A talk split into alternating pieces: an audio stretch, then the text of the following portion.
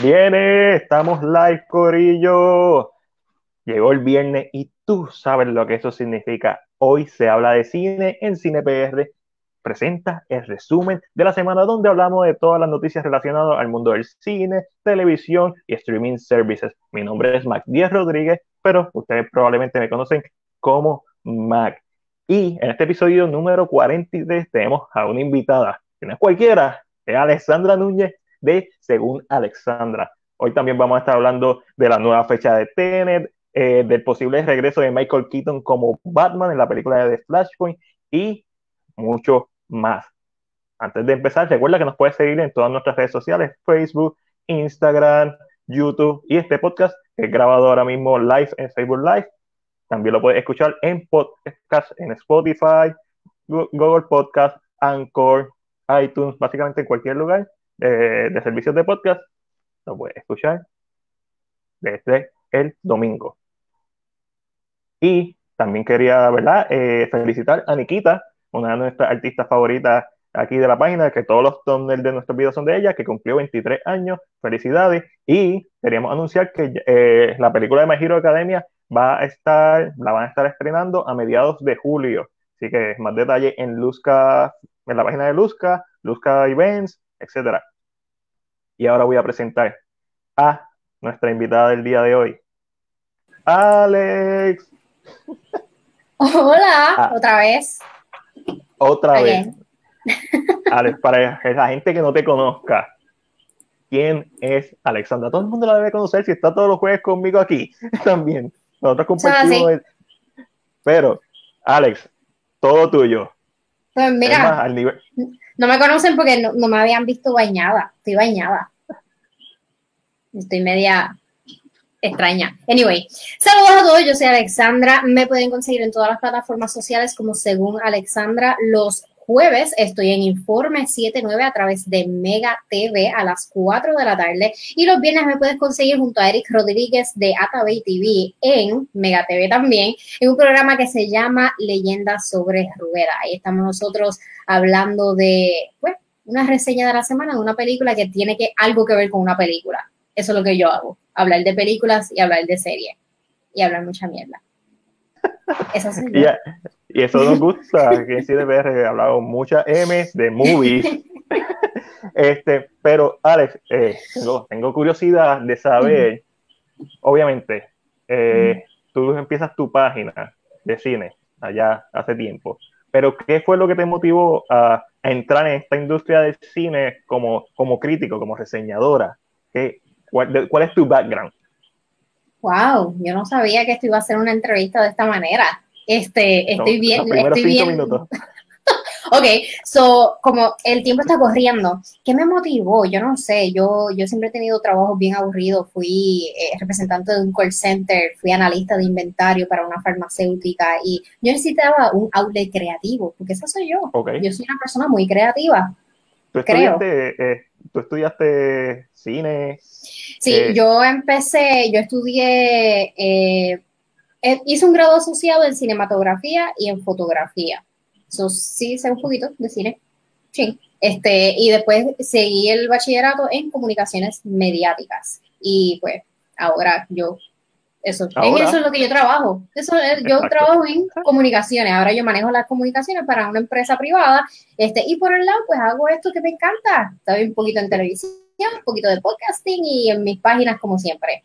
Exacto es súper cool que vean que, ¿y cuándo fue que empezó? Porque obviamente yo sé que tenían la página Movies según Alex, pero cuando empieza según Alexandra, que es básicamente un nuevo, un nuevo bebé, porque tienes que empezar desde cero, básicamente. Desde cero empecé, pero fue bien interesante porque cuando yo empecé Movies según Alex, yo creo que eso fue como en el 2017, al principio del 2017, entonces me llamaron de esta agencia de publicidad que es quienes manejan Movie Network y me fui a trabajar con ellos por un año, tremenda experiencia, me encantó, conocí un montón de gente súper cool, este, hice un montón de entrevistas, entrevisté a Jennifer López, a Linda Hamilton, a un montón de ah, actores. Esa, fue la mejor. Esa fue la mejor, este, sí, fue todo, de verdad que fue una experiencia.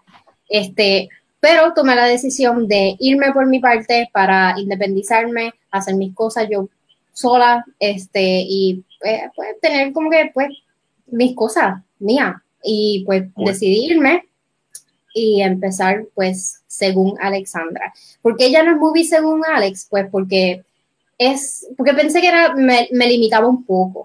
Yo, yo, soy, yo pensé, ah, vamos a hacerlo mejor un blog, un blog de todo un poco, que, que pues yo pues realmente yo puedo poner lo que me dé la gana, que no se limita a películas nada más, películas de serie. Si tengo un pensamiento o alguna idea estúpida, pues la pongo ahí porque todo es según yo. Exacto, y ese es el punto. No tiene tema en, particular, pues por eso fue que, según Alexandra, vamos a dejarlo así. Exacto, ahí, ahí te bandeas de cualquier tema, te va genérico, pero obviamente sabemos que por lo más que la gente te conoce es por hablar de, de películas, y a mí me encanta este videito aparte que hace de, la ama de casa, eh, pero vamos a continuar con nuestra, ¿verdad? Con el corillo de Cine PR y como siempre me acompaña Angelo Davis.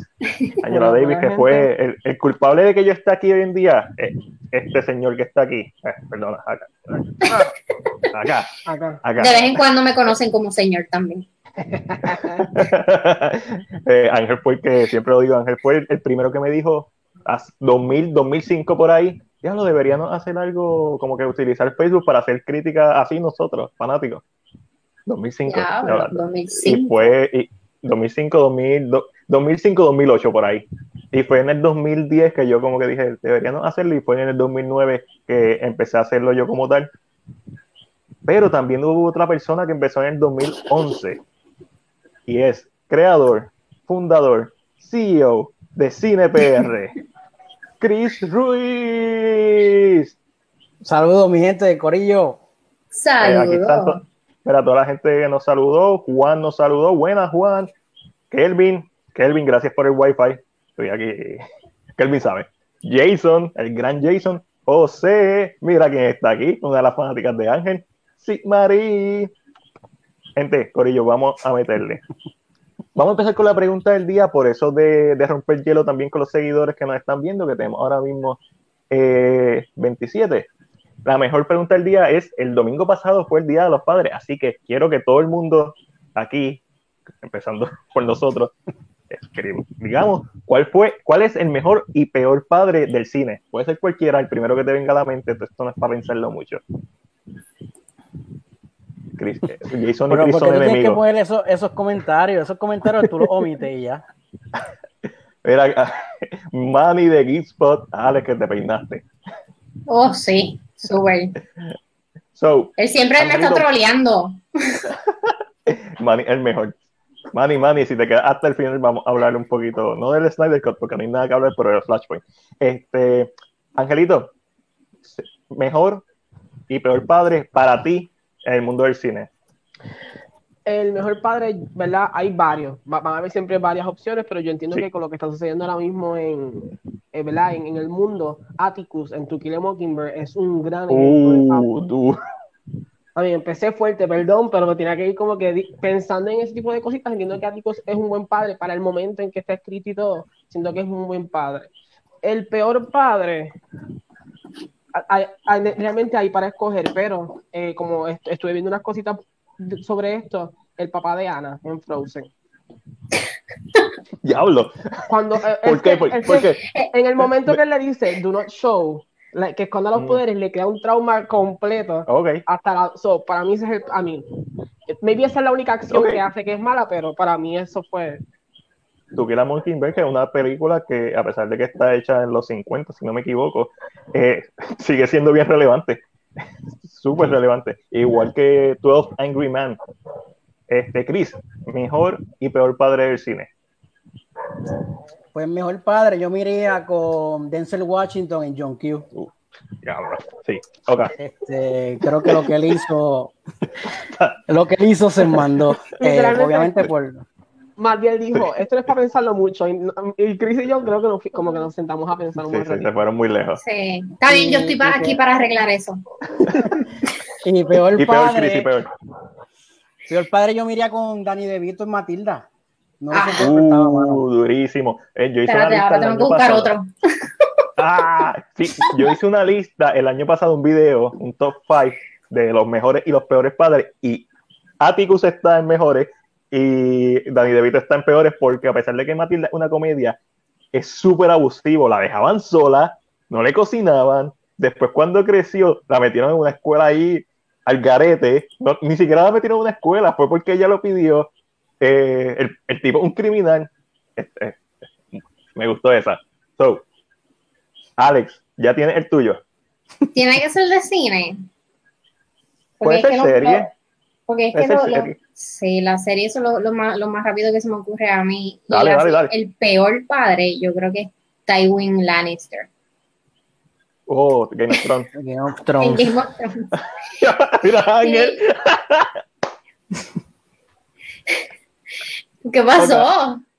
en ese caso, de momento si ven que me voy en mute es que los perros se ponen aquí salvajes. Pero en ese caso yo admiro mucho a, no lo admiro como padre, pero lo admiro como, como, como, como militar. porque ese hombre era y como que tengo esa duda siempre de que lo respeto como militar o lo odio como padre, lo respeto como militar, lo odio como bueno, para mí, pero, estamos hablando de padres, no estamos hablando de militares. Eh, técnicamente, él es el peor padre que existe en el mundo de la serie. Y entonces, el, eh, en películas, el mejor padre, yo diría, el primero que se me ocurre es Steve Martin. En todo lo que hace. en todo. en Cheaper by the Dozen, pero mis favoritas son este eh, Father of the Bride, y la secuela, él es el mejor padre. O sea, es el padre que sufre, pero como quiera pone a su hija por delante. Mira, voy a poner este par de la gente que del, del público, sin Mari puso eh, mejor.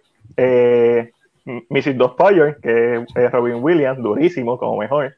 Peor Matilda. Este, cometió un crimen técnicamente por ver a su hija eh, mejor y peor padre, Odin. I get it. Es como este, que tiene los Kevin, Spacey, Kevin Spacey en American Beauty. Durísimo. Ya entre, sí, en verdad que sí. En verdad que... Y eh, gracias Luigi por quitarme uno de los míos. Eh, Sean Penn en Iron Sun o Hugh Jackman en Prisoner. Eh, José, no voy a poner el tuyo porque ese es el mío, pero lo pongo después. Ok, mi peor padre, Darth Vader. Estaba entre Jack Torrance y Darth Vader de The Shining. ¿Por qué no cogía Jack ya que, ya que está influenciado por el Overlook Hotel, básicamente. eso por eso no lo escogí. Darth Vader le arrancó la mano a su hijo. Ustedes tienen que ver que el maltrato, en todos los maltratos, para mí el de Matilda es peor, de pero Darth Vader le arrancó la mano a su hijo y casi lo mata en la primera con los lasers. Y mejor padre, diablo, me los cogen todos. Mira, mira lo que acaban de poner. Lola Wood me, cogiste el Liam Neeson. Ok, no tengo Liam Neeson.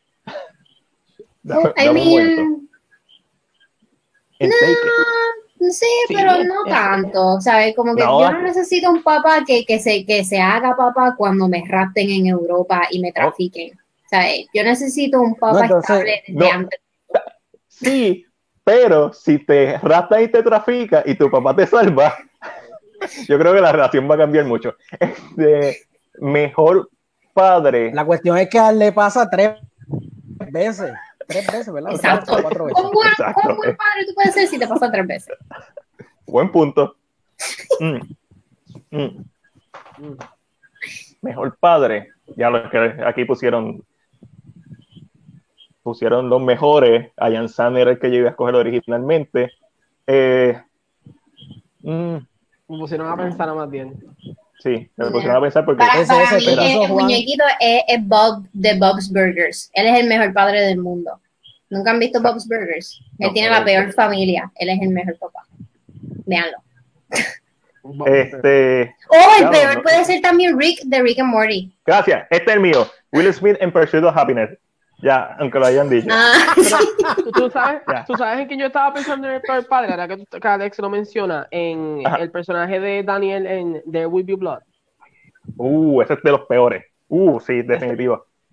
Hay, hay una, cuando él le dice que él nació en un vaso. Que lo abandonó.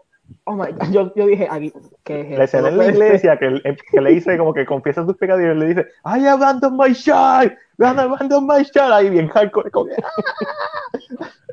Me está bien interesante que es bien fácil nombrar los peores, pero es bien difícil nombrar los mejores. Sí, sí, es, complicado los, los, mejores, porque no puedes coger al TA 100 de Terminator, a Arnold, aunque técnicamente es la figura paterna, no lo puedes coger porque es un robot. So, but for me. So, mira, ¿qué vimos esta semana? Hoy vi dos películas más, Alex. Como si no hubiera visto películas en esta semana. Estoy, pero de que es alcoroso. Pero no, no, yo no voy a hablar de eso. Alex es la invitada. Alex, ¿qué viste tú como si no hubiéramos hablado ayer. Como si no hubiésemos hablado ayer que yo vi. Pues he estado dedicando mi vida esta semana a ver las primeras dos series de Dark, eh, a las primeras dos temporadas de Dark para en preparación para mañana, porque la vi el año pasado. Claro, ya las había visto, so estoy rewatching. Y, y es, más, quiero verla hasta por tercera vez y en alemán, porque yo creo que lo uh. puedo entender. Nice. Y, soy de las personas que, yo, yo creo que lo podría entender. Entonces siempre tengo que estar dándole rewind, porque yo lo veo doblado al inglés, pero mm. siempre estoy dándole para atrás porque me cojo viendo, tratando de leer lo, lo, lo, lo, que ellos ponen, como que las fechas y todas esas cosas, y yo empiezo a leerlo y yo, ah, ah, espérate, eso es alemán, no entiendo y tengo para, atrás, porque así de que brillante yo soy. ¿Qué más vi? ¿Qué más vi? Ah, vi, Force, of Nature, la de Mel Gibson que fue filmada aquí en Puerto Rico. Súper interesante. Vayan con las mismas expectativas que, que tienen ahora mismo y les va a gustar. Si, si ven el trailer y ven lo basura que es, vayan con esas mismas expectativas y van a ver una buena película. Casi. Casi. El, trailer es mucho peor que la película. El, trailer, el trailer es una cosa horrenda. El, ¿sabe? el trailer, yo no sé quién hizo eso, tiene hasta un CGI ahí que, que en la película no sale CGI. en la película no es nada de CGI. Todo es como que eh, efectos prácticos y, y, lugares normales. Pero el trailer es una cosa horrenda y la actuación es, es actually pretty good los dos o tres actores, puerto, hay un actor puertorriqueño que hace de alemán. Eso no lo entendí. eso, no, eso no lo eh, eh, Galargas, eh, yo iba, yo tiene que ser familiar de Pepín Galarza. Eh, dice que el peor padre es Tarantino, el que mete el pepino. Matiel con el nombre. Dios.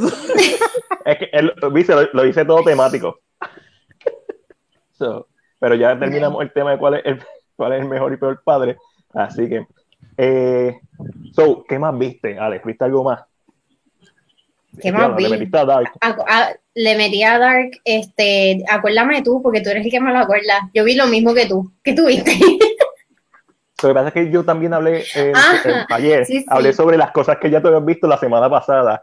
sí, sí, The Five Bloods, pero también vi este 75 7500, eh, que es la de Joseph Gordon-Levitt, que está en Amazon Prime, bien interesante. No me gustó mucho, o sea, me gustó mucho, pero me hubiese gustado mejor si eh, fuera en formato de cortometraje, porque como dijimos ayer, estábamos, ah, no, no hablamos ayer, como, como, como estamos hablando hoy por primera vez, como estamos hablando hoy por primera vez, eh, el principio de la película es como 40 minutos de cómo prender un avión y, y, todos los protocolos de prender y arrancar un avión. 40 minutos de película, es eso. dándole a botones, literalmente. Pero más adelante, pues se convierte como que en esta humanización de lo que pues, son los musulmanes, este, cuando quieren hijack un, un avión para pues, hacer el statement que ellos quieren hacer y, y Joseph Gordon-Levitt es básicamente el que está a cargo de este avión y tiene que tomar unas decisiones bien difíciles. So, súper, súper bien actuada. Me encantó mucho de esa parte, pero, mano, córtela, hágale un cortometraje y venderla de esa manera. Sí, eso, eso yo creo que funciona mejor. Y ayer mencionamos, cuando estábamos hablando de eso con Eric en The Movie Box, eh, hablando de esta película, mencionamos Hotel Mumbai, que fue una de las mejores películas que yo vi el año pasado, y coincidimos en que nos gustó. Sí, definitivamente una, una película que te pone en tensión de principio a fin. E, esa película, lo interesante de Hotel Mumbai es que no hay, como que no hay protagonistas. No, nadie es protagonista. Todo, todo el mundo es protagonista de su cantito de, escena. y, y, todo el mundo tiene como que un backstory en esos tres minutos que tú tienes con ese personaje. Y es una, una película que, que, realmente es dolorosa verla. Es hasta dolorosa en, en ocasiones. Y humaniza a los terroristas, que yo creo que es algo bien importante y algo que me encantó de la película. Eh, cuando yo hice esa reseña, y voy ahora contigo, Chris y Ángel, cuando yo hice esa reseña me cayeron chinches porque yo vi esa película en Plaza Las Américas. Estaba, había una tanda en Plaza Las Américas y la vi temprano. Y yo en mi reseña dije que la sala olía a Ben Gay, pues está llena de viejo. Y es la verdad. Eso pasa mucho en Fine Arts. Eh, ¿Ves? en Fine Arts pasa eso. pero es la verdad. Super. Nada, nada. Sí, déjame poner aquí a, a Lola. Hotel Mumbai es super underrated. Super underrated, estamos de acuerdo. Chris, ¿qué tuviste esta semana? Eh, yo solamente vi una película esta semana. Yo vi la película coreana. igualito que yo. Ayúdame, Ángel, se me olvidó el nombre. Ángel, quítale el mute. La película, la película. Ángel. Ah, sorry, perdón. La película que, que vi. Forgotten. Ah, Forgotten. Así ah, es que se lo olvidó. Se lo olvidó. ¡Wow! Tremendo. que estoy sintiendo, estoy sintiendo los efectos de la película. Pues mira, la película es bien buena. No, no, se dejen llevar porque se me olvidó el nombre, que estoy pensando un montón de cosas a la vez. Eh, la película es muy buena, una película coreana del 2017, o sea, mm. lleva, lleva, tres años ya en la, en la plataforma. Y es un thriller bien bueno. Eh, la sinopsis, en verdad, la, la, la, película tiene una sinopsis y cuando tú ves la película no tiene que ver nada con la sinopsis, porque la película es tan, tan profunda que no tiene que ver nada con lo que dice la, la sinopsis. Pero está bien buena si te gustan los thrillers estos, bien, bien intensos, eh, que, que, lleguen al momento en que te ponen a pensar y confundir, la puedes, la puedes ver, está bien buena. Forgotten. Angelito, ¿y qué tuviste? Pues mira, he seguido viendo bien, porque es que no acaban, al parecer hay un montón. ya, viendo eso. un dile, dile, a Alessandra que son no videos porque Alessandra no sabe. ¿Qué es qué? Todas las BL, B de bueno, L de love. De love. Eh, eso se le conoce, se le conoce como voice love. Para hacer el cuento corto, eh, en, en, en, Tailandia, en esta zona de acá, existen estas películas que están hechas, escritas por mujeres, pero con eh, historias de dos hombres que se enamoran. Es como homoerotismo y muchos son libros.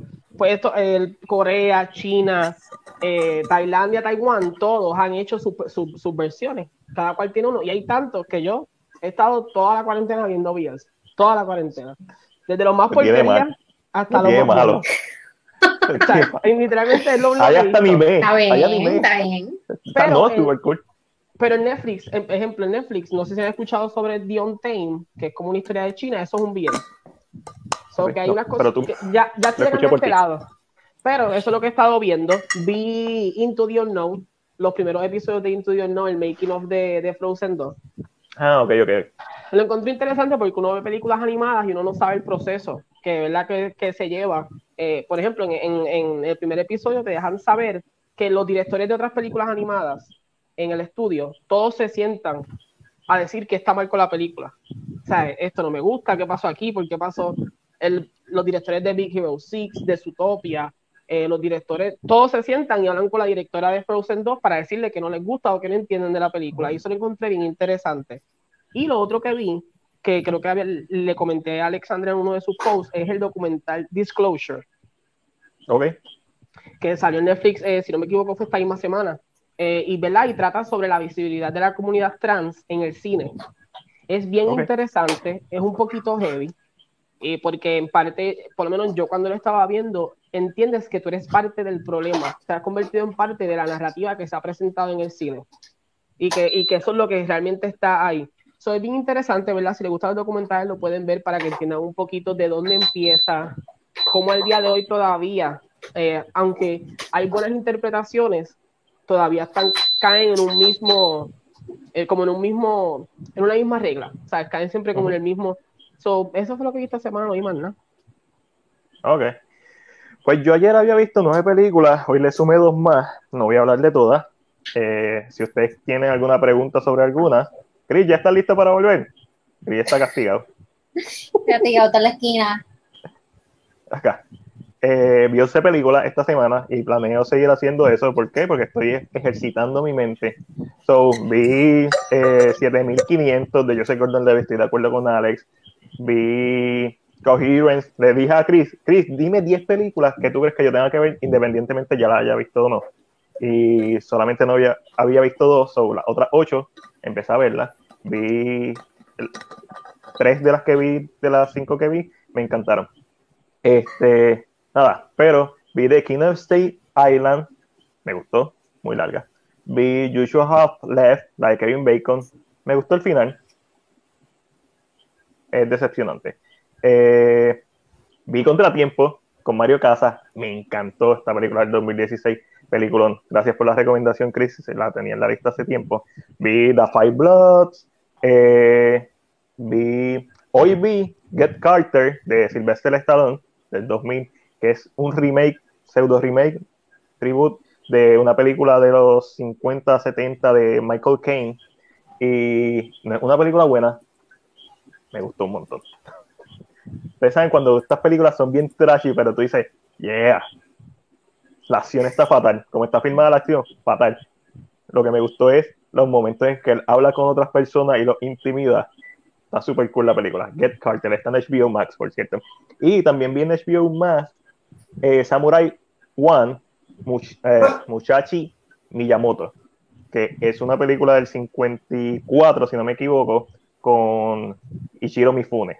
una de las grandes películas de Samurai. Esta es una trilogía y vi la primera y me encantó, actually. So, HBO Max HBO Max es una plataforma que mucha gente, que si te gusta el cine y ver clásicos, para mí es como que perfecta, porque tiene estudios Ghibli, tiene películas que están de Criterion Collection, tiene documentales de HBO, tiene series de HBO, so eso fue, añadim, añadimos esas dos a la lista.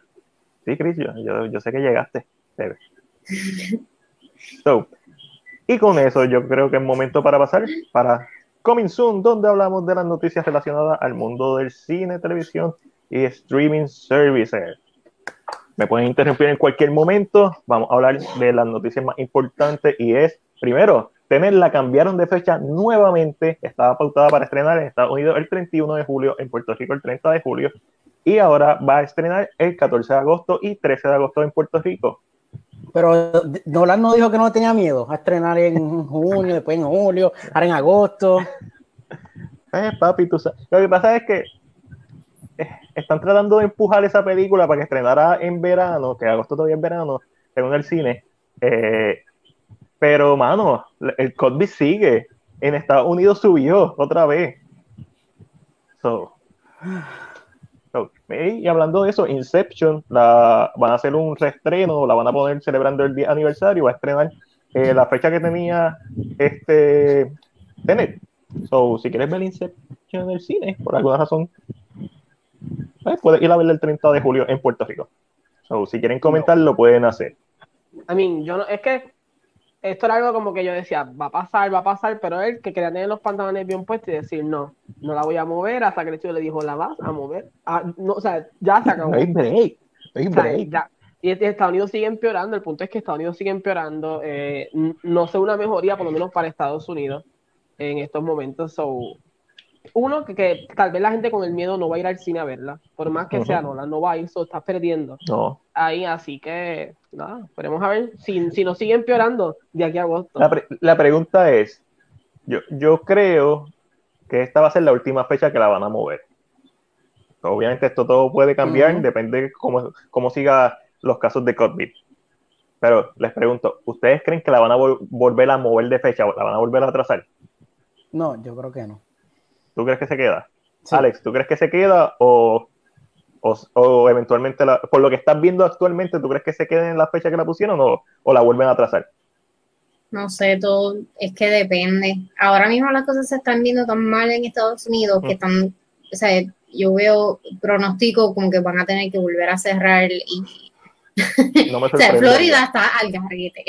Florida está súper al garete. al garete. En, California están, o sea, California están eh, recerrando un montón de negocios que habían reabierto y yo no sé, yo, yo maybe lo empujo un poquito más a finales de agosto. O sea, si lo hacen, de verdad no, me sorprendería porque Estados Unidos Angelito, a mí, un mes es mucho tiempo. Eh, Muchas cosas pueden pasar, pero si me dejo llevar por el, pronóstico como se ve hoy, que no baja, no hay ni, ni se detiene ni nada, sigue. Yo entiendo que la van, la van a mover otra vez. Sí, sí, como que el mismo patrón, pero hay que ver. Ellos saben, el estudio sabe que ellos tienen una mega película y yo, yo creo que ellos están mayor, más, este, están más bien pensando como que hmm, nosotros queremos ser responsables de, de, del caso de cientos, potencialmente cientos de muertos. Eh, no, no, creo, vamos a trazarla. Eso es lo que yo estoy viendo. Que, eh, que, también es el mismo caso que no sé si voy a brincar, pero para conectar la noticia ahí, Matías, la voy a. El mismo caso con Mulan. El caso de Mulan, Disney se está viendo en esta lucha de que no sabe qué hacer con la película, sienten que la tienen que mover de fecha, eh, porque le costó, literalmente vas a perder el dinero, tirarla, ¿sabes? Estas son películas que no pueden que no deben caer en, ningún servicio de streaming, que no deben, que tienen que estar en el cine. No, no, es eficiente tú gastar 200 millones de dólares en una película para estrenarla en un servicio de streaming. La idea siempre fue hacerla para el cine. Por eso es que estas películas las van a seguir atrasando. Esto, películas como Mulan, películas como Tenet, que son producciones de, cientos de millones, van para cine. Que vaya para agosto son otros 20 pesos. Exacto yo, yo voy a confiar que ellos van a dejar la, fecha eh, permanente cuando, ve, cuando veamos billboards, cuando veamos anuncios en periódicos, cuando veamos toda esa, toda esa publicidad que les costó a principio de año y lo, están lo van a tratar de recuperar. Ahora mismo ellos, o sea, decir en las redes sociales que yo, ok, esta, esta película la vamos a, a retrasar. En las redes sociales tal vez no le cueste nada pero cuando ellos empiecen a poner billboard, periódicos, radio, televisión, toda esa publicidad que les cuesta millones de dólares, pues ahí sí yo entiendo que la fecha es permanente. yo voy a esperar a eso y voy a Excelente punto. Por eso que está aquí. Mira, eh, vamos para la segunda noticia. Eh, Giancarlo Esposito confirma que se está desarrollando un pseudo spin-off de Breaking Bad y Better Call Saul que llevará por título The Broken and the Bad. Pero no se emocionen mucho porque no es una narrativa dentro del universo de Breaking Bad, es una docuserie en que, que, compara cosas reales y personas, lugares, eventos reales con los eventos de Breaking Bad y Better Call Saul. Yo no he visto, yo no he terminado de ver Breaking Bad. Sé que es, un pecado. La quiero ver. Esta, esta es las poquitas series que está en la lista de esto yo lo tengo que ver antes de que me muera. So, ¿Qué, ustedes piensan, quizás que hayan visto la serie, qué ustedes piensan de este docuserie? Yo nunca vi Breaking Bad, sorry. yo, yo, como, yo. empecé, yo como que empecé Breaking Bad, Breaking Bad y nunca la... yo empecé Breaking Bad y no la terminé, me quedé como el sexto episodio. Ah, qué cool, son cuatro, estamos en la misma página, porque todo el mundo dice, todo, no, es que tienes que, o sea, después de esa primera temporada, esa primera temporada es lo más lento, pero después de ahí se pone tan brutal. Y yo estoy como que, mano, ¿sabes que I don't want to push through it, ¿sabes? Como que yo no quiero obligarme a sentarme ahí 10 horas por, una primera temporada para ver si el resto me gusta. Y esas son muchas. Pero, docuserie me interesa. Suena interesante. Me gusta mucho la docu-serie.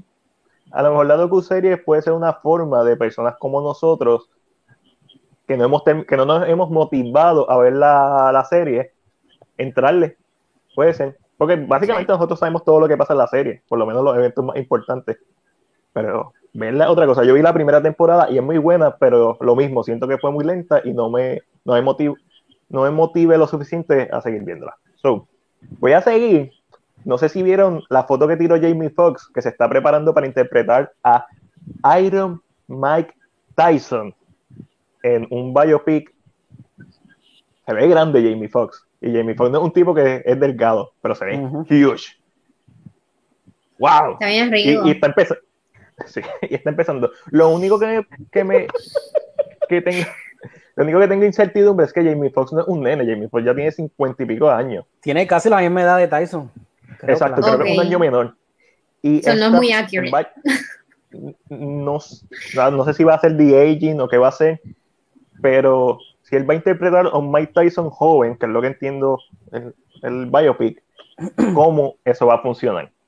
Aunque, aunque este no se ve, no se ve de cincuenta y pico, este. Ah, no, claro, no, para nada. Sí, pero tampoco se ve de Es la bendición de los negros. No, exacto. Y Alex lo puede decir porque este, Patrick. Yo puedo decir cualquier cosa porque yo estoy casada con un negro. so. Va, boom.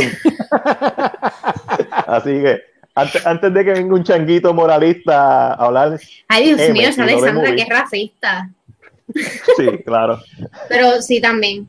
Disclosure, yo soy, yo soy semi-racista. Soy bien, o sea, bien antisemiótica. Pero así soy yo. Y seguimos. Hugh Jackman se encuentra en conversaciones para protagonizar la película de Ferrari dirigida por Michael Mann, que Chris puso col- Collateral. Yo no sé por qué no pusiste Hit 1995, pusiste Collateral en, en la publicación. Te estoy, te estoy regañando, Chris, enfrente de todo el mundo. Está bien, pues. Esa es la gente que más conoce. Es verdad, eso tienes razón. Este Collateral es posiblemente la más famosa. Si no han visto Hit, véala. Peliculón. Los protagonistas son Robert De Niro y Al Pacino. Nada más. En el 95. No, no en The Irishman que se estaban cayendo en canto.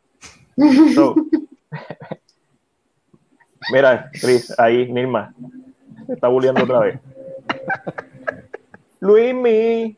Luismi, debates de Vibranio y el Dogout, uno de mis podcasts favoritos de Puerto Rico a la fecha. Mira, pues Hugh Jackman va a interpretar a Enzo Ferrari en un biopic de Enzo Ferrari, porque, qué sé yo, no sé, quizás le fue muy bien a Ford vs Ferrari. Muy bien. ¿Qué piensan? Uh, Pero Hugh no, no supone que empiece en Broadway con The Music Man, aunque yo entiendo que lo van a cambiar, pero no supone que. sí, yo entiendo que eso se va a cambiar. No sé. A mí, sé. se va a cambiar porque quiere una persona de colors, pues, es lo que entendí, lo que está pasando con ese, pero, pero como que se supone que él era el que iba a, op- el que iba a abrir el, el, el musical, lógicamente, para atraer, atraer al público, a que vaya a ver a Hugh en el teatro, pero normalmente esos runs son de 8 meses hasta 10, casi. sí. Cuando tú eres Hugh Jackman, los runs son de Lo cuando tú Lo digas. haces todo. ah, también, quizás. So, mano, por el momento, y tengan en cuenta que solamente estamos leyendo que Hugh Jackman está en conversaciones, por el momento no me interesa. Dicho eso, cuando yo escuché va a ser una película de Ford vs Ferrari, fue como que, ah, y cuando la vi, la, La película, película, fue como que, la película está ¡Ah! dura, dura. Fue como que este, este orgasmo cinematográfico.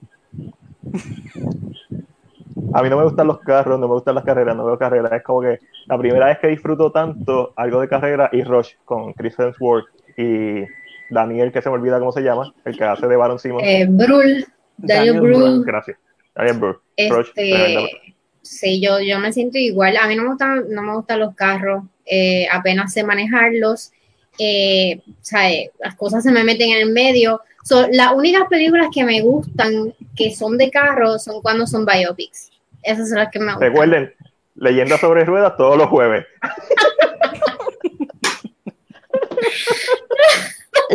Pero el cine otro, es que el cine es otro medio, otra forma de ver los carros, porque obviamente Ford vs Ferrari, sí, las carreras están súper brutal, como están filmadas, la acción de las carreras es mind blowing, pero es los personajes, es lo que hace que la película guste. So, los carros son, es como Rocky. Rocky es una película de boxeo, pero no es el boxeo la razón por la que Rocky es Rocky, es, el- es la trama, es, es todo lo demás, la historia.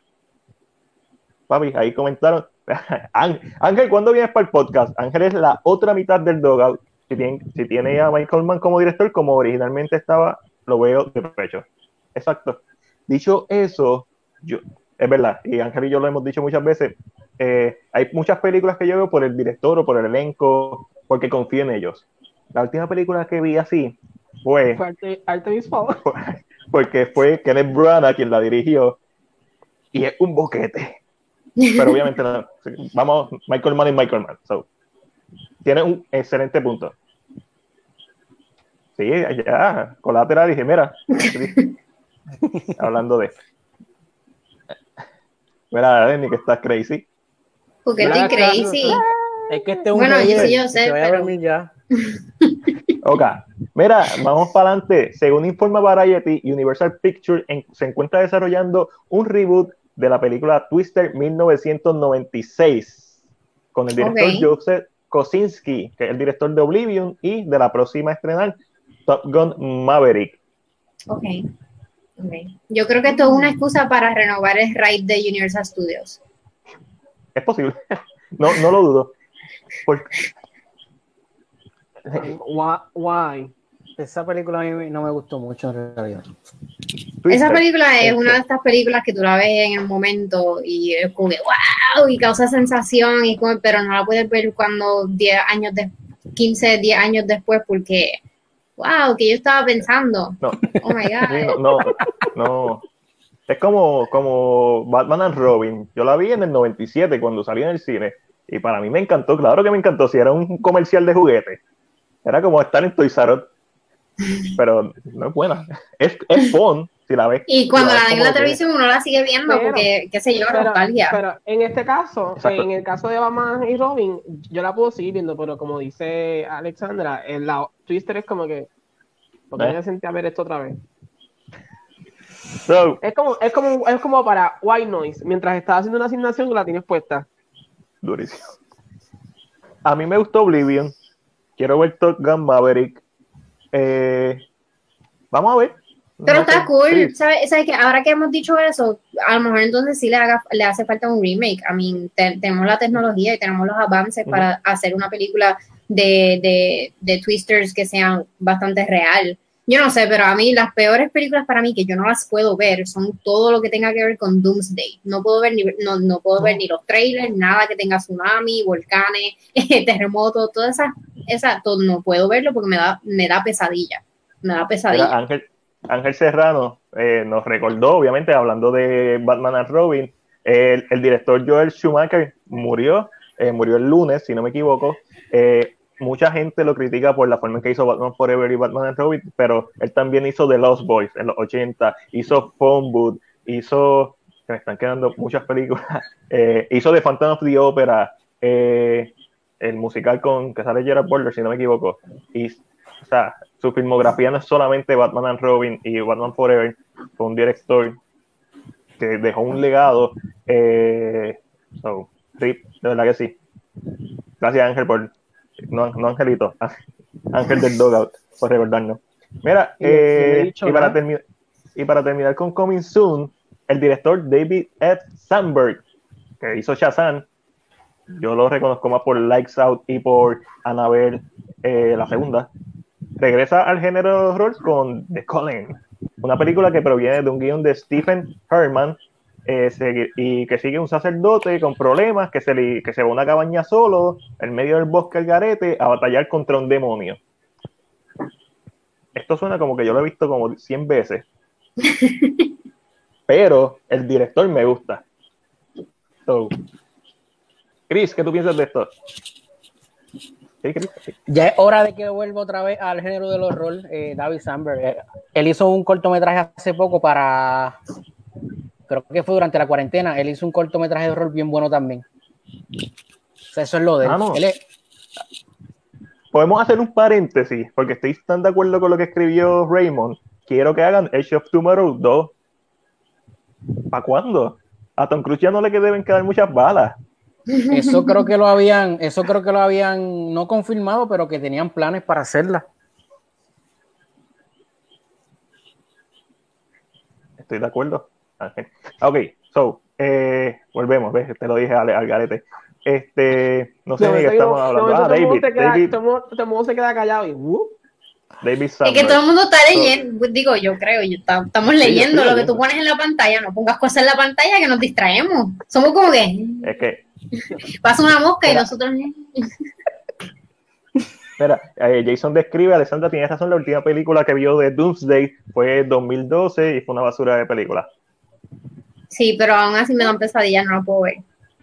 Sí, son uno de Es lo más estúpido del mundo, pero me da, me da, me da mucho estrés. No, cada cual tiene su, su cosa. Eh, Tom Cruise va a estar en el espacio. Ángel, esto lo he comentado mucho aquí. Yo pienso que Tom Cruise tiene un deseo suicida y por eso es que me da miedo que le pase algo antes de que haga Edge of Tomorrow. Y bueno, y, y hay que aclarar, Edge of Tomorrow 2, si la se hace después de la del espacio, puede ser que no sea, pues puede ser que la Puede ser que no esté. Tom Cruise se perdió en el espacio.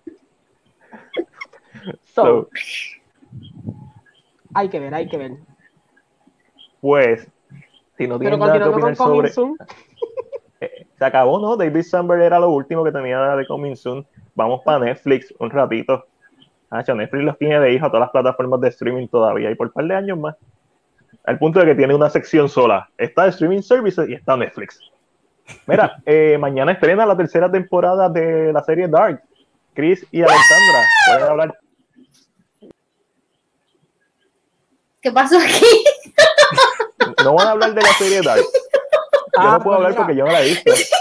Yo- ok, serie, la mejor serie de Netflix mañana tiene su última temporada. Matiel y Angelo, no les voy a perdonar que no la han visto todavía. Se la he recomendado un millón de veces y no la han visto. Eso es no una serie perdón. hermosa. Esto es una serie hermosa. Podemos hablar de spoiler porque yo tengo una pregunta grandísima para ver si tú me la puedes contestar.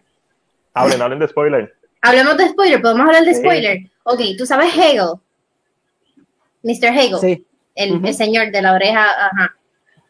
Él es el suegro del otro tipo. Estoy hablando súper coherente, déjame decirte. Ok, ¿a quién él se lo metió para tener ese hijo? esa es una de las preguntas que a lo mejor vamos a saber en la tercera temporada, porque sí, he tenido también la misma pregunta. Yo estoy, yo estoy, estoy tan emocionada. Ok, para los que no saben, la tercera temporada estrena mañana porque según la serie de Dark, eh, mañana, 27 de junio del 2020, es el fin del mundo. So, si sobrevivimos, vamos a poder ver esta tercera temporada. Mi pregunta es esta, yo tengo tantas preguntas, yo estoy como que, y yo no sé, a mí no me gusta teorizar, no me gusta hacer, eh, buscar teorías, yo no veo nada, es más, eh, esta semana fue cuando primera vez vi el trailer, porque realmente quería ir como que sin expectativas. Y sacaron, y sacaron tres trailers. Yo vi uno nada más, no sé cuál vi, pero vi uno solamente. Este, pero yo no sé, yo, yo, ¿qué, qué ellos van a hacer? Porque esto no, ahora ya evolucionó todo. No se trata de viajar en el tiempo, no se trata de viajar de 33 en 33, ahora estamos hablando de universos múltiples, de otros mundos y, Sí. y cosas que están pasando paralelo. Lo que pero- pasa ahora, Culpa de Esto es culpa de Thanos. espérate, espérate, espérate, espérate, es una espérate, espérate, teoría. espérate. Yo, o sea, no lo bueno. Lo que pasa es que ahora, ahora lo que ellos quieren es lo que pasó Jonas le va a pasar a Marta. En el mundo de Jonas, se llama Magda, ¿verdad? ¿No? Marta, Marta, ¿Cómo se no la habían en español. Marta. No, Entonces- sí, en, en- ella, la de nosotros se llama, la de nosotros se llama Marta, pero la del otro mundo no se llama Magda. ¿O fue No, entendí mal el trailer? se llama igual. Se llama- Ok, picha, Se no llaman sé. iguales. Entonces, el, el Jonas, el Jonas del mundo de, de nosotros, del mundo de Adán, y va a haber un, y va a haber un Adán en el mundo de Eva, que va a ser, eh, que eso es lo que piensan, que va a ser ella, y va a pasar lo mismo, pero con lo mismo, pero con, con el mundo de Eva. Pero lo que dicen es que hay tres, tres Marta. Porque en el trailer se ve la Marta, la Marta normal, la Marta con el pelo corto, que fue la que salió al final del segundo season, y la Marta que tiene la chaqueta, el jacket amarillo. O sea que esto es un crical que, si bien lo, se son a, a 3 de la mañana va a estrenar. Yo creo que yo me voy a quedar despierto para empezar a verles ahora.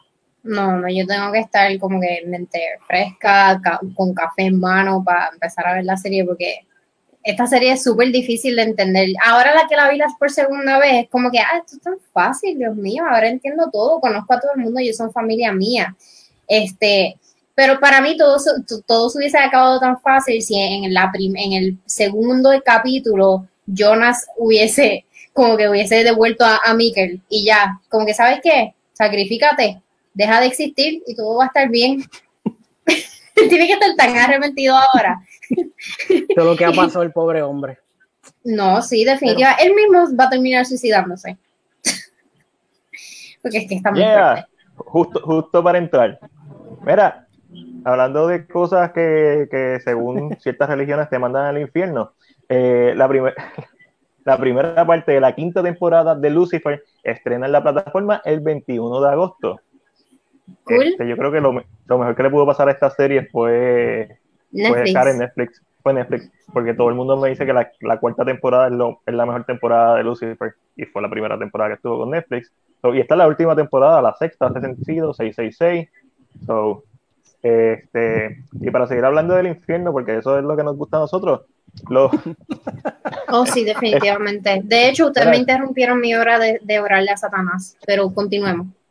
eso es, de- le ora a Satanás y ve Sabrina, Hell Satan.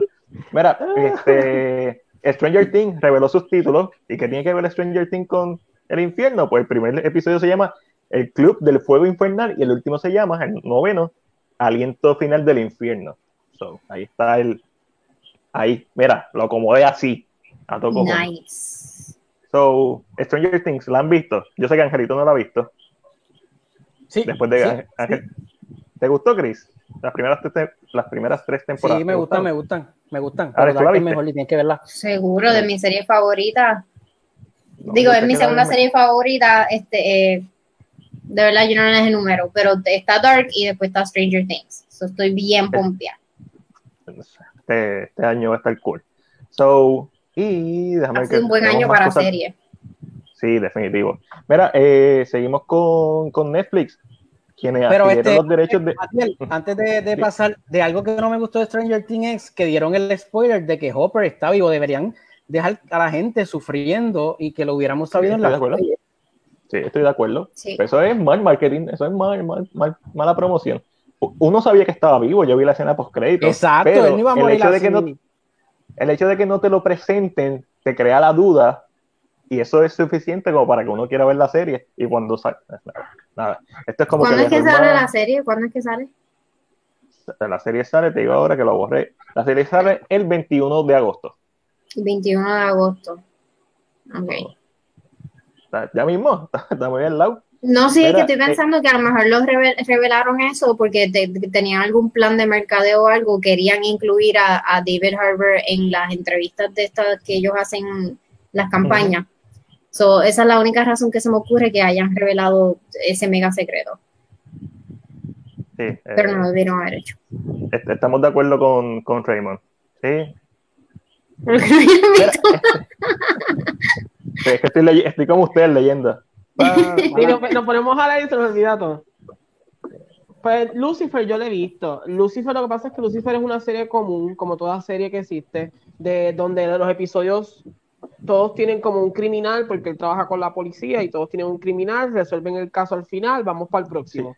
Que tiene un arco más episódico. grande, que tiene, que tiene un, un arco más grande, yes. Pero, pero es más, es, es- es- es un, es un cop show, es un show de policía con, con Lucifer, así, simple. Exactamente. Mira, vamos para adelante. Netflix adquiere los derechos de la serie Cobra Kai, que sus primeras dos temporadas fueron a través de YouTube Red. Eh, ellos van a hacer la tercera temporada y esto me tiene bien pompeado porque van a- obviamente van a tener también la primera y la segunda temporada en Netflix y van a hacer la tercera. Ah, ¿Ustedes han visto Cobra Kai? No, No. soy yo el único que la ha visto. Ok, cool. Está bien, está chévere. Tú eres el único loco aquí que paga por YouTube Red. Loca, yo odio, yo odio los anuncios.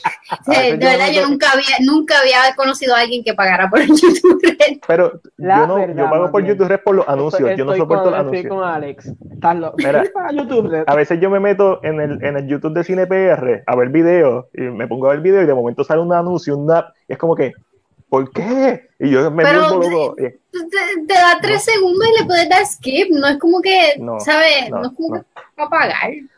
Otros beneficios que tiene es que puedo apagar el teléfono, no lo tengo que tener encendido. Si quiero ver un video, en vez de video, quiero escuchar el estilo podcast. Por ejemplo, el podcast, este podcast, que yo lo subo en video a- YouTube, lo puedo escuchar así y puedo salirme de la aplicación y se me queda el video también puesto en la pantalla. Pero realmente no veo el contenido de YouTube. Cuando tú, tienes, cuando tú eres una persona de dinero, tú puedes hacer eso, Alex. ¿no Ah, entiendes? sí, eso, eso Ah, tiene que ser. perdonen, perdonen. De, de aquí para de aquí para Hollywood. Mira quién está aquí. Eduardo Tramport Ortiz. Saludos, Tramport. Saludos, Saludos. Lávate las Mira. manos. Igual, Tramport. Un abrazo. Mira, y seguimos aquí hablando rapidito eh, de Netflix. ¿Vieron que van a hacer una secuela de Chicken Run? Esa no es de Mel Gibson. Ay, sí, mano. No, Qué porquería. yo no vi Chicken Run. Esta es la película animada del 2000 este, de gallina. Este. eh, live action, eh, ¿cómo se dice? Stop motion. Stop motion, correcto. Era con Este- Mel Gibson, yo creo que era. Ma- ma- es como no la he visto, yo no sé nada de Chicken Run. Yo sé que salen dos pollos corriendo, que es literalmente el título de la película. Se acabó. No quiero que sea el tío de hobby porque si es el nunca. No sé. Eh, ¿cómo Bueno, se la serie de Amazon. Two Chicken, Two Furious. Porquería. Ya lo más bien. Papi, tengo mejores. De donde mismo salió ese. No quiero saber, de verdad, no quiero saber. Ah, Nadie, nadie ha visto Chicken Run. Que me Creo que la vi, pero iluminar. realmente no me recuerdo. No, vale, creo que tú no me recuerdo. Bueno, la vi, pero no me acuerdo de nada. ¿Hace, ¿Hace cuánto salió Chicken Run? En el 2000, hace 20 años. Hace 20 años. ¿Tú sabes lo que yo, yo to- to- ¿qué ha pasado estos 20 años? Plus el alcohol me tiene que ya. Nada más este Yo año creo que ha sido fuerte. creo que Chicken Run tiene que ver con este, este gallo que es Mel Gibson. Mel Gibson es un gallo que, que es como que el único gallo inteligente. Y él, él como que sabe que ellos están ahí porque los van a matar y los van a comer. Y él trata de convencer a todos los gallos y las gallinas para escaparse. Esto es una conversación real, gente. Eh, creo que la película tiene algo que ver con eso y no, no, no me puedo ni imaginar el final. No sé, No, sé. Aquí, mira, Ángel Deberíamos hacer eso como que poner películas así viejas, inventarnos la hipnosis porque no nos acordamos. Duro. Un segmento entero. Chicken Run 2, this time is personal. Papi, This time they're gonna get eaten. sí. Tu- tu- Turkey sausage. Era. eh, es como que hagan una película de Turbo 2, dice aquí Jason, Jason, déjame ponerlo ahí. Pero ves Turbo, como que yo me acuerdo un poquito más. Sí, porque es más reciente. Chicken como McDonald's Revenge. Pero ¿por qué no lo dice? ¿Por qué lo escribe? Yo no sé. No sé, no sé. Está ahí. Eh, What the fuck? no sé, no sé. Él dice, lo voy a escribir porque si es una mierda de chiste, pues nadie se va a dar cuenta. Hacer un chiste de tu chicken to furious. So, y tú no te atreviste a decirle ese que era un chiste de serio. Mira, eh, seguimos con Netflix. Eh, ya llevan 700 mil firmas para que renueven la serie And with an E. Una, Ah, una cuarta yo creo temporada. que la tengo nadie- lista para ver. Nadie en Puerto Rico ve eso. No, Yo no la he visto, eh, pero al parecer, a mí, yo he, he- he sí he visto muchas personas reaccionando a, a la serie, pero nunca como que me llamó la atención ver la serie, pero eh, por lo menos en mi Facebook, si tengo personas que dicen, ay, queremos una season nueva, queremos una season, tendría que sentarme un día de estos a verla. ¿Estás preguntando? Es ¿Eso probable. fue una pregunta? Puede ser, pero creo que fue retórica. No un statement. Fue como que creo. Debo Yo mismo. What to do, what to do. Y por último, en Netflix, eh, estrenó el trailer de Unsolved Mysteries. Alex, tú eres la más que ve cosas Oh, de... yo crecí con esta serie. ¿Ustedes nunca la vieron? Ay, no me digas que yo soy la más vieja aquí. Yo creo que yo- No, Cris- y tú se dan los puños. Ok, Pero pues yo creo que tengo que Sí, yo recuerdo, pero que, que yo la veía, ¿Tú? no, ¿La pero sí sé que. I mean, no yo no sé, pero cuando yo era chiquita, eh, esto era una serie que de verdad daba miedo, porque es como Daba que miedo, el primer de Dayline, tú veías Dayline, qué sé yo, Dayline te, te presenta el caso, el crimen, qué sé yo, pero siempre tiene una resolución. Estos son casos reales que no tienen resolución y ellos literalmente al final te están pidiendo ayuda porque no han resuelto el caso. Wow. ellos te ponen como que, mira, todo esto pasó, toda esta es la evidencia que tenemos, este es el posible asesino, si lo has visto por ahí, si es tu vecino, nos puedes dar una llamadita. es como que, ah, bueno, por lo menos cuando yo era Eso pequeña, miedo. eso me daba terror a mí. O sea, era como que Barney, Power Rangers y después Unsolved Mysteries. Wow, qué combinación. Power Rangers, bien. Sí, lo que, Pero- lo que no vi, Pero, ah, ah, te pregunto, Alex, eh, ellos no todo el tiempo hablan sobre asesinatos, ¿verdad? Habían casos sobre, sobre apariciones raras, o todo, todo el tiempo eran eh, misterios sobre asesinatos, que recuerdo. fíjate, ahora que lo dices, como que me acuerdo de, de que sí, eran cosas también sobre, paranormales o algo así. sobre ajá, sobrenaturales y Uf. que cosas así que y estaban como que buscando una explicación. Pero yo creo que eso no eran muchos episodios de eso. No me acuerdo muy bien, pero no creo que eran muchos. La gran mayoría eran asesinatos, que dan más miedo. Porque te están diciendo, mira, este, este asesino es tu vecino. escríbenos un email. Vamos a chequear. Y tú así mirando por la ventana y el tipo ahí mirándote. De, de, para, para, para medir un poco el medio, el miedo, no sé si a usted le pasó. ¿Ustedes se acuerdan de ocurrió así? ocurrió así. Ocurrió. Eso me suena mucho. Ocurrió suena, pero no sé qué. Sí.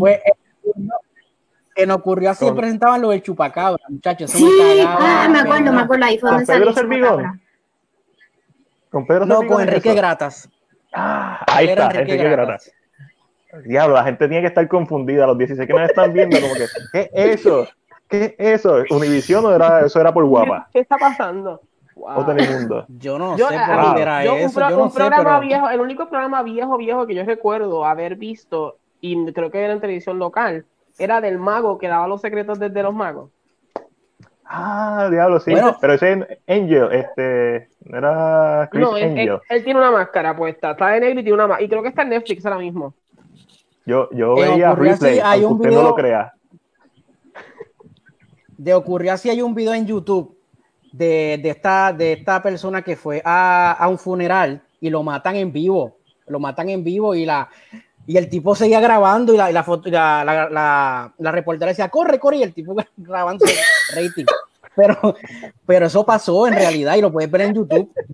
No, no, pero no quiero ver eso, ya mi mente está... Volviendo, al, volviendo al tema de Unsolved Mysteries, lo que, lo que encuentro interesante de que lo tiene Netflix es que tal vez si la, la el, lo que ve Alexandra, el original, era en Estados Unidos, este puede salirse de Estados Unidos y tal vez expandir un poquito más tal vez ir a otros países, maybe misterios en otros países, porque hay que recordar que Netflix es Bueno, en el, en el trailer sale una mujer hablando otro idioma, que a lo mejor idioma? pasa eso. Se nota que el trailer lo vi con el volumen bajito.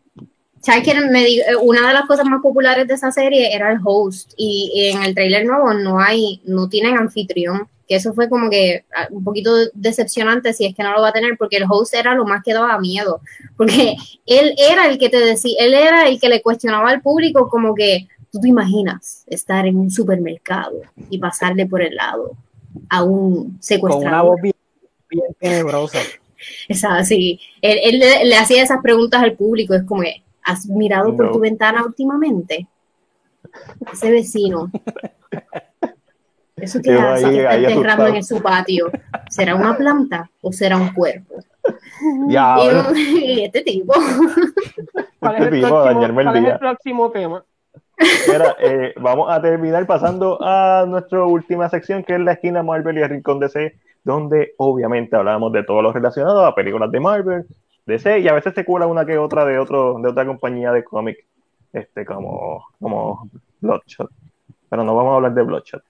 Gracias. Mira, eh, esta semana se quedó todo en DC. Hay un rumor de que Jeffrey D. Morgan se encuentra en conversaciones para interpretar a Thomas Wayne, slash Batman, en la película de Flashpoint. Todo el que ha visto Flashpoint Paradox debe estar pompeado, o el que ha leído el cómic de Flashpoint, super pompeado. Eh, ¿Qué piensan todos? Casi, casi digo todos menos Alex, porque Alex y yo hablamos de esto ayer, pero no, ¿qué piensan todos? No he visto Flashpoint. Yo soy la peor fanática, o sea, yo no soy fanática de ninguno de los dos, o soy la, soy la peor. no puedo ser que no puedo decir que soy de, deseísta ni, ni marvelista, so I'm sorry. Pero me gusta Jeffrey D. Morgan, ¿sabes? Él es mi, él es mi Negan y también él es mi el, eh, Danny, el de Grey's Anatomy. So, él es excelente en todo lo que él hace. Y el papá de los chamacos estos que matan fantasmas. De los Winchester. Uy, uy, no, no, de los Winchester, de los Winchester. Porque por ahí hay alguien, por ahí hay una fanática. Hay una fanática heavy por ahí. Por ahí. Está, so, de, de Supernatural. Supernatural. Sí. Sí.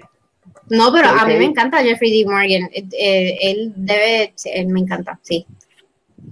En The no, Morgan es, es que yo pienso, yo pienso que lo de la noticia de, de, de, Jeffrey era como que si no era él, yo no veía más nadie. No sé. No, como que ya yo lo quería, yo, yo como que me lo imaginé a él siempre desde que empezó el, el fancast hace mucho y ya como que esa idea de que.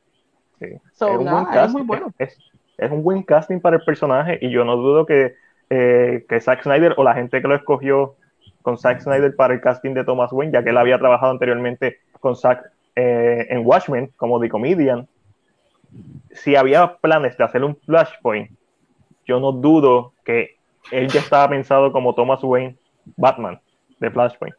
Pero. Él es el que hace de, del papá de Batman, ¿verdad? Él es sí, el que lo hace. En, en Batman v Superman.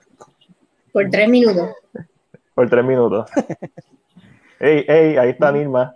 Ahí, ahí, esa es la fanática, esa es la fanática de, de Supernatural. Elvin, ya hablamos de eso en la sesión de Netflix, lo de Cobra Kai. Pero saludos. Este, Saludos, Elvin. Ahora vamos con lo que me está mencionando Ángel Serrano, el angelito de el otro ángel de o el otro ángel, otro ángel, hay muchos ángeles, hay muchos Luis, pero Ángel es de, de- podcast El Dogout y Debates de Vibranio. Michael Keaton como Batman. Esa es la otra noticia. Esto no es un rumor, esto es una noticia salió en todos los outlets que está en conversaciones tempranas para volver a interpretar a Bruce Wayne slash Batman del universo de Tim Burton, obviamente 30 años más viejo, en la película de Flashpoint. Esto, me encanta la idea, pero objetivamente, ¿esto es solamente un fanservice o ustedes creen que puede funcionar más allá? Esa sería mi pregunta. Bueno, en No, Berman a mí me gustó la última vez que él hizo. El Ann Berman fue que él hizo Sí, es lo más El- parecido a un... a un A superhéroe. De loco. Ajá, exacto. Eh, pero, Este, el, el, el, el- pero, wait, wait. Berman no fue antes de, de, de cuando hizo The Vulture. Fue antes, sí. Ah, Sí, fue se antes, fue clavaron. antes. Sí, fue Es antes. Se clavaron, es verdad. Yo decía, pero es que yo, yo pensé por haberlo visto de Vulture. Y como que me Sí, quedé no, pensando. la- Pero realmente, Lo, mira. lo vimos los eh, otros días en el trailer de Morbius.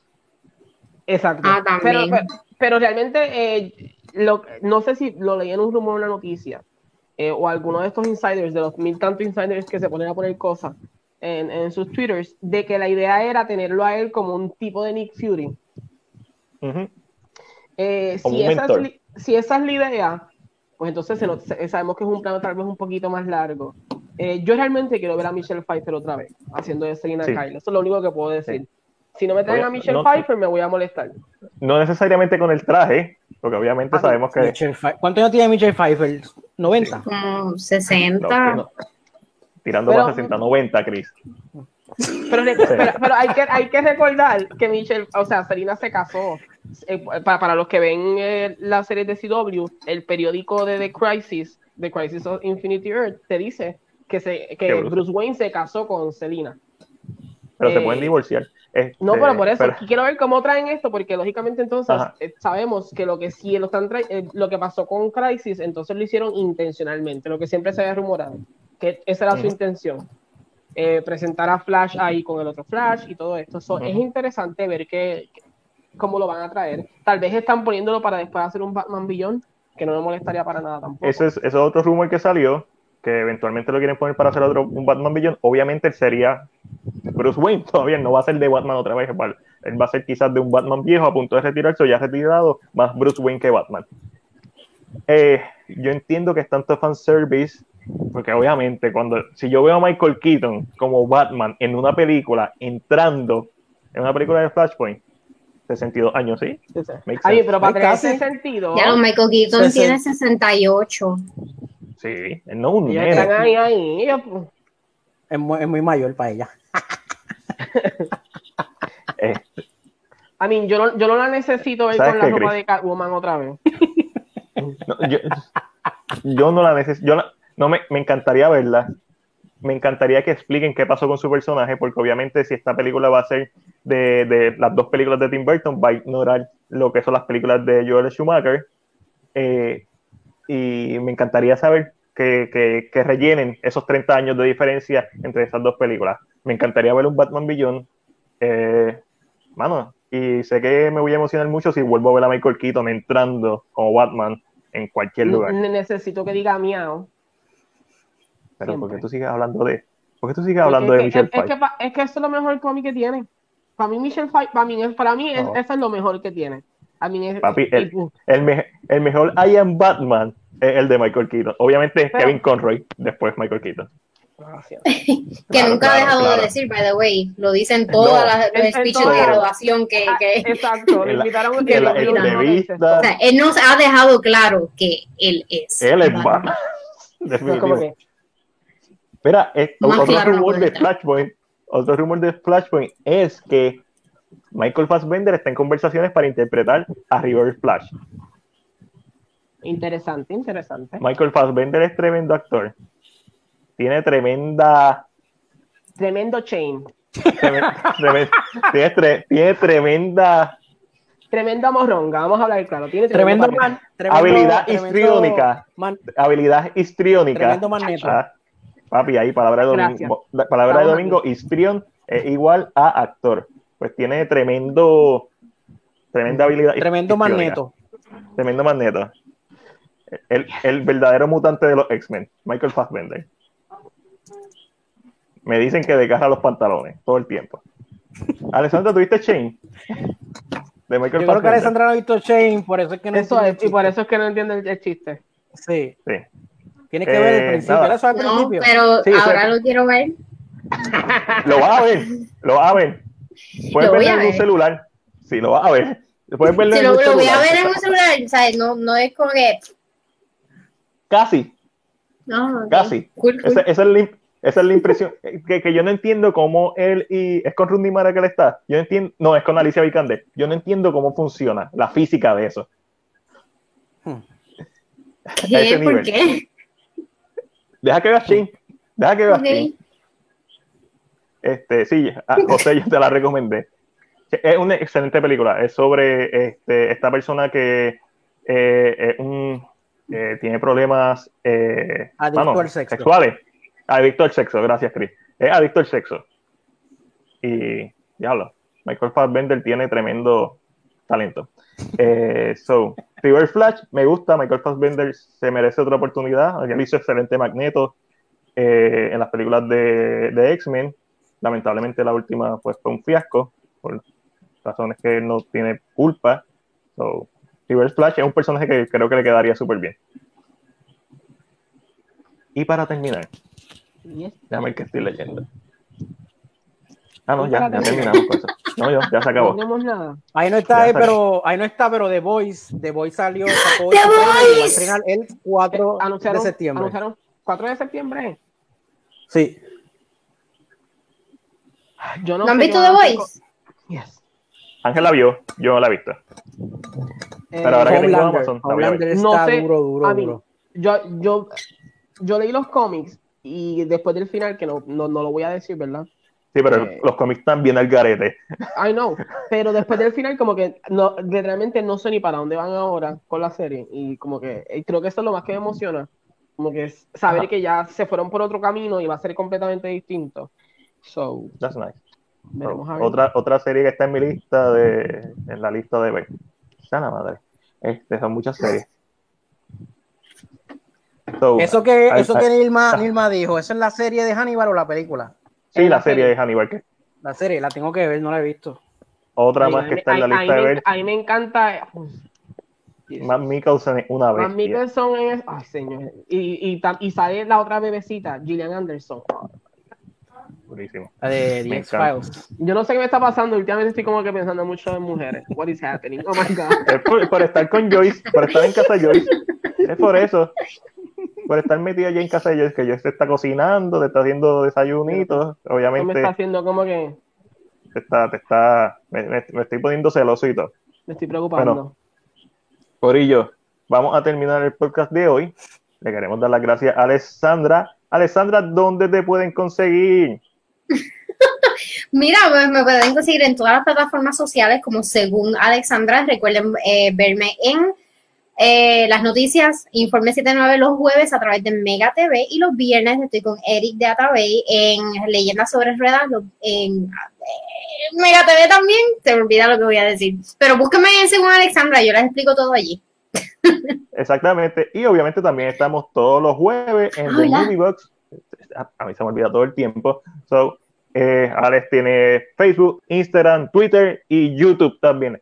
Así que pueden ir a verla. Angelito, Pues a mí, yo no tengo ninguna página.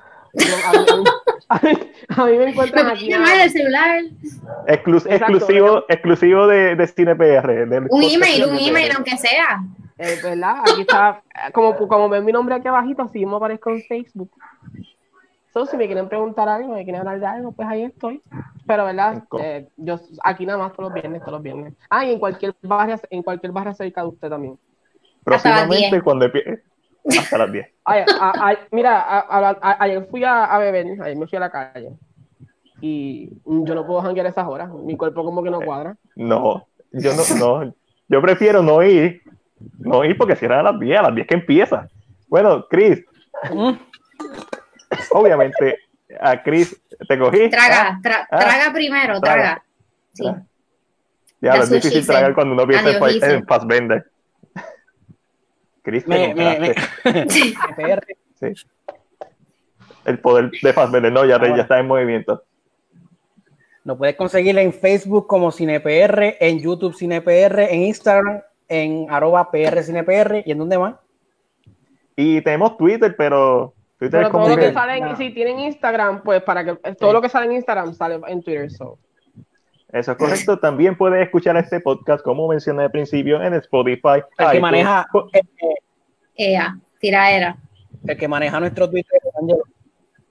Eh, se, supone, se supone. Mira, yo cambié de celular y ustedes saben que yo perdí la contraseña y nunca he vuelto a entrar por eso. Gracias por decirnos. Ay, no, que no- Super manejador de redes sociales. Pero es que, pero es que Twitter es tan tóxico también. que- Sí, Twitter es como, como que que una cosa la gente mala. ahí no sé, siempre está peleando y. O sea, sí. Fallado. Y-. Yo soy Mac de CinePR. Estoy con Chris en Facebook, Instagram. Estamos en Twitter, pero eh, YouTube. Nos pueden escuchar en Spotify. Y bla, bla, bla. Espero que les haya gustado. Gracias a todos los que se quedaron conversando con nosotros. Será hasta la próxima. Gracias, mi amor Alex. Nos vemos el jueves. Por ello, bye. Bye. Bye, bye, bye.